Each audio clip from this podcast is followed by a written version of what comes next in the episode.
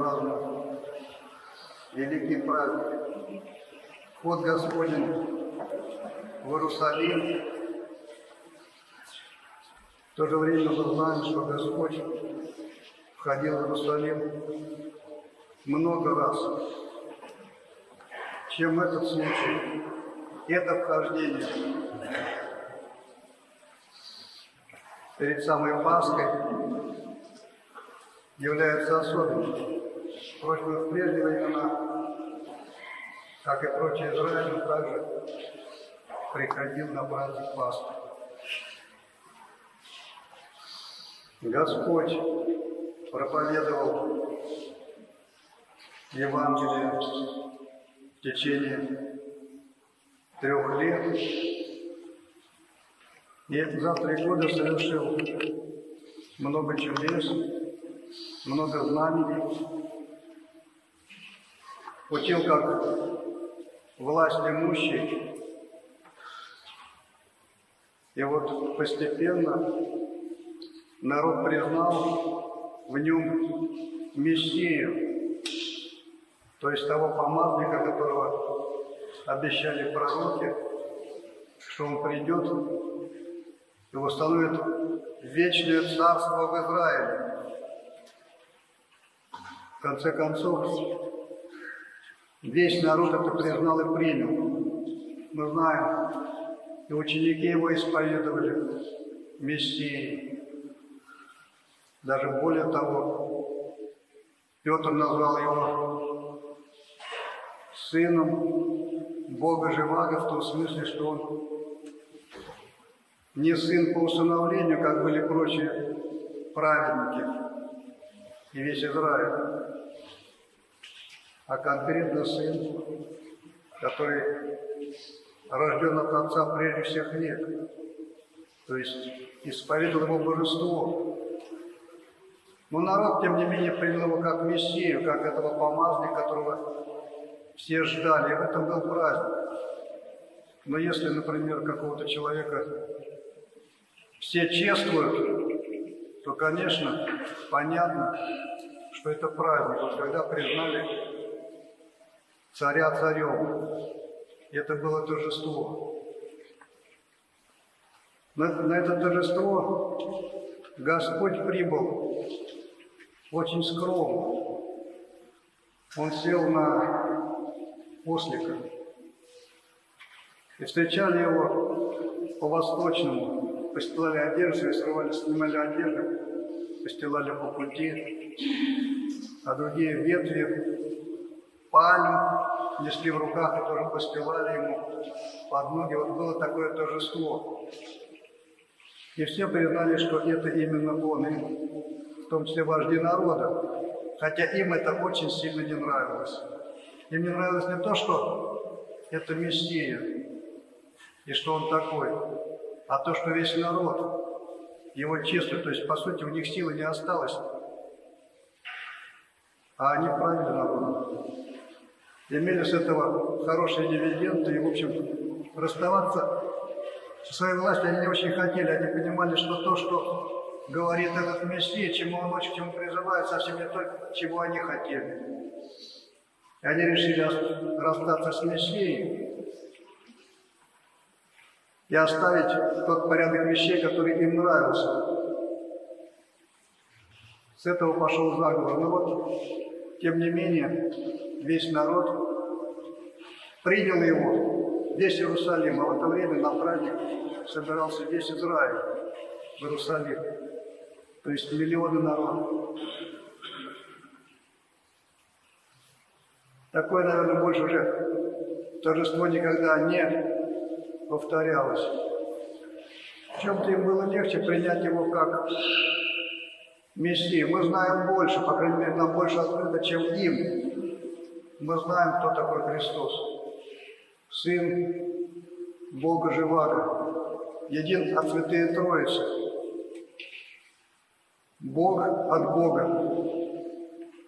Вот, но тогда этой веры еще не было. Им было в этом смысле легче.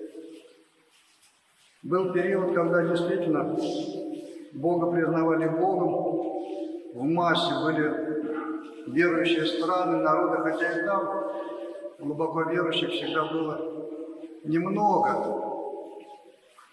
Но почитание такое формальное или нет, после как империя приняла христианство, оно хранилось. Мы живем в совсем другом веке, и мы не видим, чтобы Бога почитали так, как должен.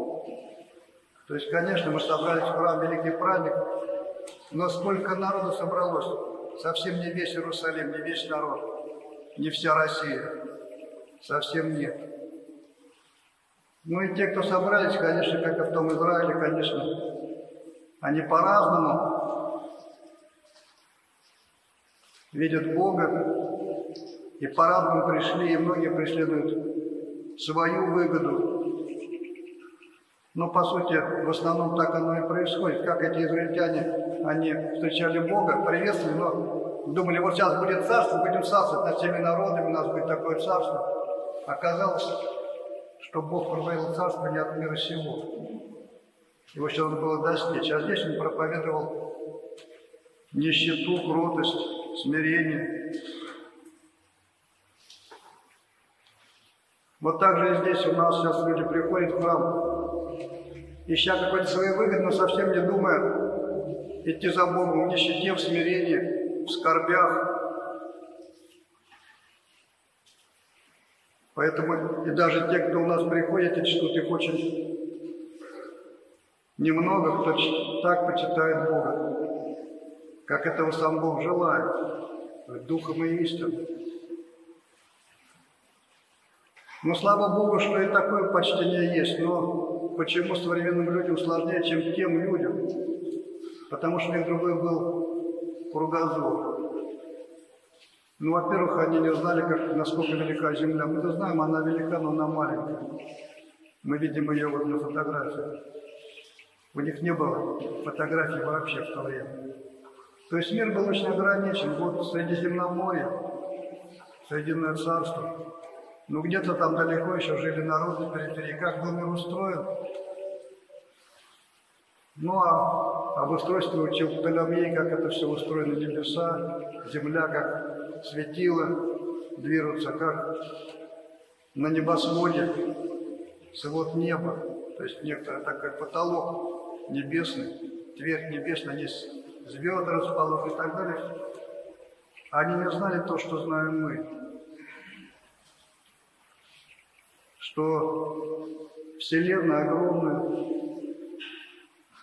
что миллиарды, десятки миллиардов световых лет можно двигаться во всех направлениях, что миллиарды лет, как сейчас учат, в результате взрыва образовался мир и так далее, что Земля это, в общем, даже не песчинка во Вселенной гораздо меньше, что не 7 тысяч лет назад образовалась Земля, а гораздо раньше.